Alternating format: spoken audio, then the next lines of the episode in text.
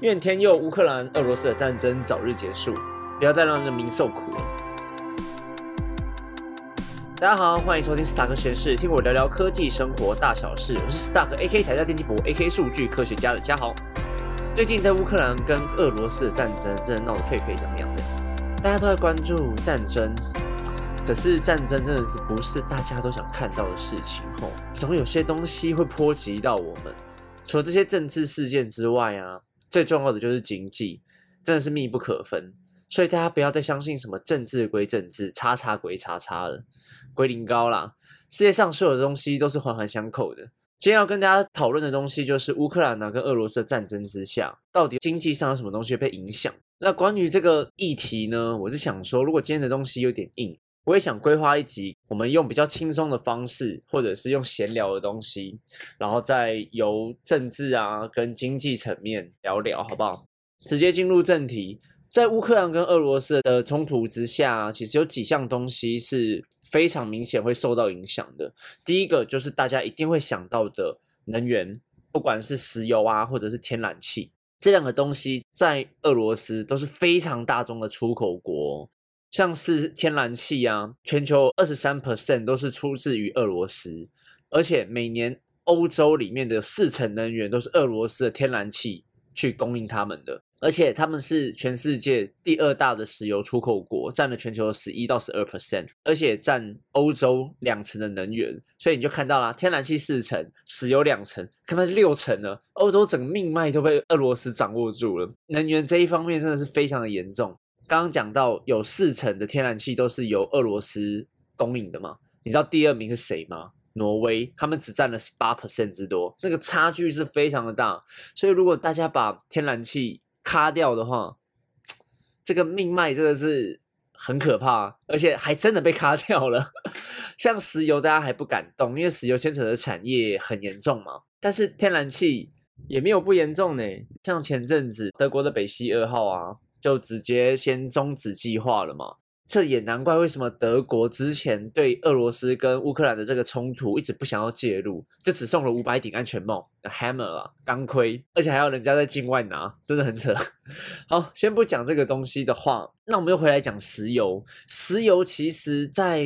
去年之前就一直起起伏伏的，阿拉伯联合大公国啊，还有他们自己的组织也在那边闹说，哎。到底这个石油要升要降，就起起伏伏的嘛。就算战争还没开始好了，就原油已经不断的往上窜了，更别说战争一开打，直接涨个四五趴，原油就直接涨破一百美元大关啊！真的会牵扯到很多产业的命脉。天然气的话，我捞了几只 ETF，还有整个价格去比对啦，像 FCG 跟 UNG，FCG 是第一信托的天然气股指数，啊，另外一个 UNG 是 United State 的 Natural Gas Funding，他们两只都是可以来反映天然气价格的一个 ETF。指数目前我捞出来来看是还好，还没有到非常的高，可是这个上涨的曲线的确是存在着的。所以能源这边真的是俄罗斯一个非常重要的武器之一啊。现阶段大家天然气有跟它暂停交易了，但是石油好像还不敢。但是我自己是蛮好奇的，天然气理论上也不太可能完全被卡掉，所以有没有私底下交易我就不知道了。好，我们第二个要讲金属，俄罗斯啊占了全球最大的镍跟铝出口，镍的话占了全球的五十帕五十帕，铝的话占了十七 percent，它也是全球第二大的钢铁出口国，占了八 percent，更别说还有一些半导体的重要金属啊，像钯金啊、白金啊，还有铜。那这些东西都直接反映到了最近的市场价格。那一样，我把这些 ETF 或直接把那个原物料的价格拉出来看。我们先看白金跟钯金好了，这两个东西看起来的确也是有一点点的上涨趋势，但没有刚刚我讲的石油或者是天然气这么严重。目前还没有来到历史高点，甚至也还没冲破二零二一的高点。钯金跟白金使用量，我自己是觉得没有那么大，但是铝跟镍就很严重了。铝跟镍呢，价格是不断的窜高，而且是几乎是历史新高啊，直接超越上一波二零零八的高点。大家都知道，铝是一个非常轻的金属，拿来做飞机啊，或者是我们的电脑机壳啊，一些三 C 产品等等等，它的用途真的太多了。那镍金属其实也是这两个金属关键要素，其实比刚刚我讲的钯金跟白金还要来得高，所以它的涨幅才会来得这么大，因为全球都在疯抢。他们两个还有一个最主要的决定性因素，是因为像铝金属，它用的东西都是很大片，像我刚举的那些例子，飞机啊，或者是一些三 C 产品的主外壳，它用的铝这个金属的原物料都是很大一片的。用量很大，但是钯金跟白金，它主要要应用的地方比较像是半导体元件或者是一些低润快闪记忆体这些东西呢，它们的使用量就比较小，或者说它一次进一大批，它可以用很久，影响可能不会在这几个月就直接反应。那讲到半导体材料，我们要讲先讲到乌克兰呢，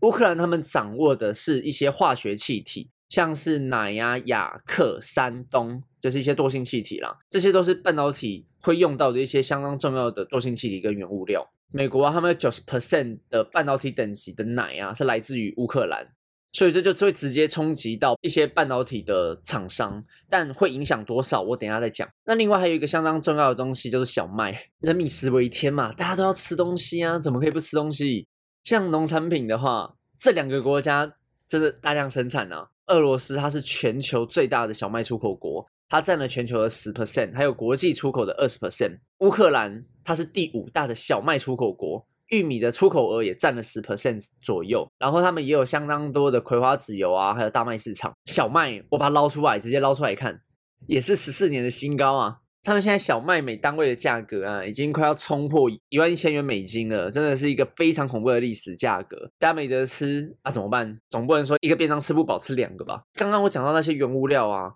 其实都有一个东西叫做 CRB 的商品指数。这个 CRB 的产品指数呢，它涵盖了能源、金属、农产品、畜牧业，还有一些软性价格的期货合约，等于有点反映到我刚刚讲的那一些关键的，像原物料啊、能源啊或农产品，CRB 的指数越高，代表大家买东西的成本。就越高了，通货膨胀率也是有一点环环相扣啦，但是它比较反映的是一些原物料的价格，那也是从今年开始就不断的往上，战争之后它曲线的曲率就越来越高了，非常剧烈的增加。乌俄战争将持太久，真的是会影响到全球原物料的供给，而且会导致于通货膨胀的增加。目前的经济制裁项目还不包含石油哦，像我们刚刚讲过了，天然气已经有一些。国家开始制裁的动作，供应链短缺造成的通膨问题啊，可能会因为战争之后更加严重。但是我认为这一次的事件，欧洲啊可能会比美国影响更大，主要是因为美国从俄罗斯进口的产品是包含能源啊、矿物燃料、贵金属、石材、钢铁、化肥。无机化学物，如果美国不制裁石油的话，透过他们之前说三月十七还是八号之后会开始，FED 就说要升息了嘛。这一波升息缩表的计划啊，理论上整体的通货膨胀率不至于快速恶化，就是还是会恶化，但不至于那个斜率会越来越严重。毕竟他们之前我上一集还上上集有讲过，他们的通货膨胀率已经到七了，真的是要赶快把那个就是这种升息的计划要赶快。下去了。欧洲这边通货膨胀率本来就不像美国这么严重，理论上啦是有缓冲时间去演你计划的，除非他们就是不管了。我记得他们之最近的通膨率在二或三，这一次战争的影响绝对是会大大的影响到欧洲。那会不会直接砰，整个通货膨胀率整个上去，我就不知道了，大家慢慢看吧。那这一次战争会影响到还有一个很大的可能性，会是集中在某些产品上。像是我刚刚讲金属的钯、铝、镍啊，还有化学气体的短缺，我又想到半导体晶片荒在短时间内可能那个解除又要往后延了。像电动车啊、五 G 产品这些生产的速度可能会又会减慢，就很惨。那另外一个大家可能要关注的观点是，各国的制裁手段除了原物料之外，把俄罗斯踢出 SWIFT 这些金融系统是不是一个很好的手段？我真的会存疑。毕竟，因为俄罗斯的原物料还是会持续跟其他没有制裁的国家买卖，甚至有一些国家像美国，它可能制裁你 A，不制裁你 B，像石油就不继续制裁嘛。假设啦，SWIFT 提出之后，他们不能使用美金好了，卢布不值钱，人家谁谁想跟你用卢布交易啊？他势必要用其他货币来跟你进行交易。如果我们说他真的没有用美金啦。私底下不算。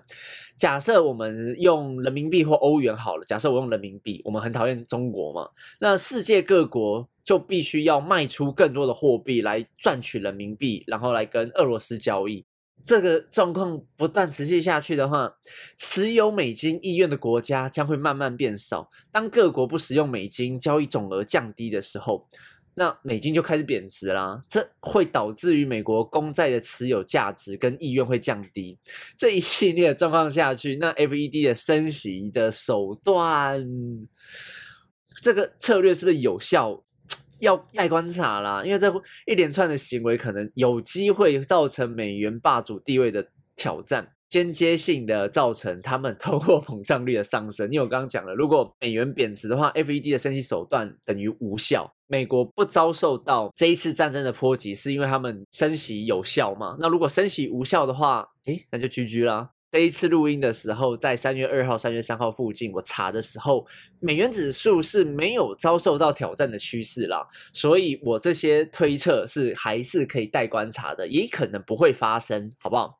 大家不要心慌慌哦。最后要讲的是，台湾可能会遭受到影响的一些产业，不管是好或坏，都跟大家讲一下，好不好？受益的产业可能就是塑化或钢铁，毕竟这两个东西。就是原物料会大量的上涨，那如果我们的龙头是进得到这些原物料的话，虽然难进，但是价格一定会变高。那我常常在讲这些产业分析，上游厂绝对会把这些价格转嫁到消费者或者是下游厂商上面，所以就是上厂上游厂商虽然辛苦，但是他可能会赚的比较饱，这个是唯一有可能会受惠的产业了。讲是这样讲，但是其实也不太建议大家直接去追一些原油的 ETF，因为在短时间内已经冲上去了。但是在 Q2 或 Q3 的时候，理论上又是原油输出的淡季，那势必这个 ETF 的风险性会高一点。但是你也可以赌赌看了。台股的话，如果你要投资一些能源产业，可以去参考一些塑化类股，像是台塑、四宝、台塑化，应该是最受惠、最直接啦。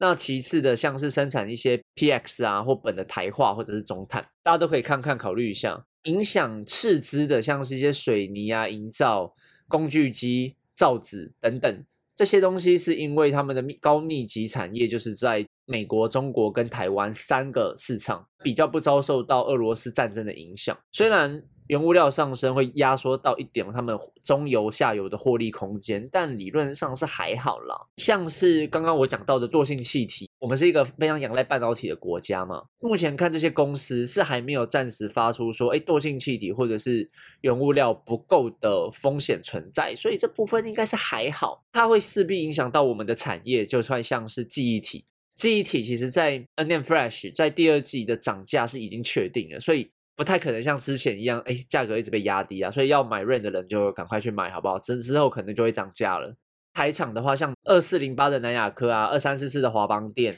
或三二六零的威刚，八二九九的群联，还有宇瞻等等。刚刚讲到惰性气体的奶元素是一个相当重要的化学原物料嘛，对我们制成的镭射是相当重要的东西，像 DUV 啊、UV 这些曝光机台都会用到这个原物料，而且九成都来自于乌克兰。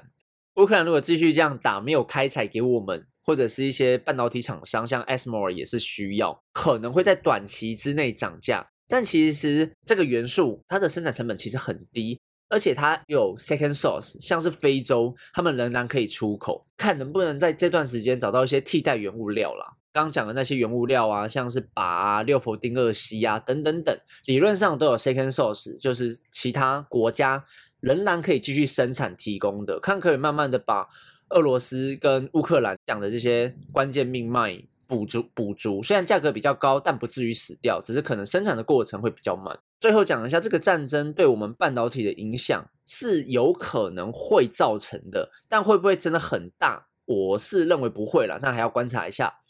为什么呢？是因为我刚刚讲的那些原物料会有 second source，可以慢慢的去减少对他们的依赖，然后去进。其他国家的这些这些原物料，所以我推测他们不至于断链，会减少产出，没错。然后产业震荡，但就只是交货延迟而已了。就你的电动车可能没那么快，你的然后我们的五 G 六 G 的产品没有那么快而已。你等一下还是会有。相对于台积电呢、联电这些大厂，因为人家龙头嘛，所以一定要给他们。势必会影响到的，会是一些比较中型或小型的半导体厂，也许他们的交货延迟会更久，导致于他们的单跑掉，也是有可能的。我是不知道有没有人会去买这些小型股啦，但